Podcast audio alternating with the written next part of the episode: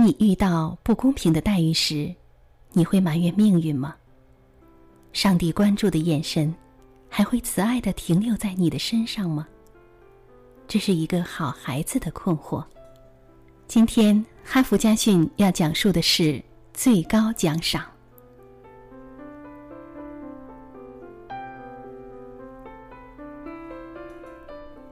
一九六三年，一个小女孩写信给一家报纸的总编，因为她遇上了一件麻烦的事情。她帮妈妈摘回了一篮子草莓，妈妈只是夸了她一句“好孩子”，却给调皮贪玩的弟弟一个大苹果。她想问一下热心的总编先生：“这个世界是公平的吗？难道他和他周围的好孩子？”都被上帝遗忘了吗？总编收到小女孩的来信，看了以后心里十分难过，可是他也不知道该如何回答这个问题。就在第二天，一位朋友邀请他参加了一场婚礼，就在这场婚礼上，总编找到了问题的答案。事情的经过是这样的。牧师主持订婚仪式，新娘和新郎开始互赠戒指。或许是他们太激动了，两人都阴差阳错的把戒指戴在了对方的右手上。旁边的牧师看见了，幽默的插了一句：“右手已经够完美了，我想你们还是用它来装饰左手吧。”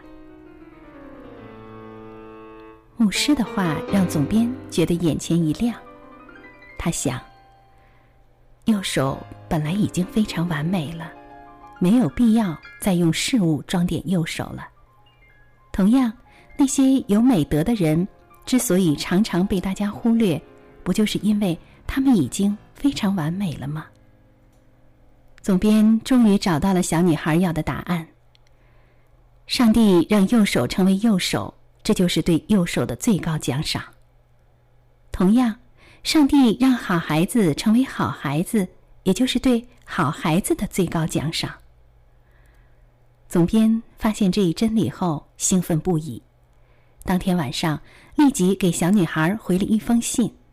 他在信中安慰小女孩说：“你不要烦恼，不要忧愁。上帝让你成为一个好孩子，就是对你的最高奖赏。”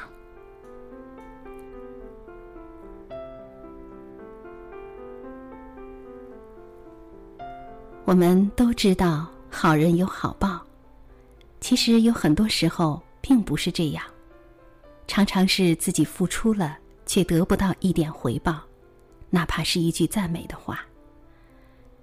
这也许是你弄错了，做好人并不是要求回报的，只要你对这个世界付出了爱，用爱去关心身边的人就行了。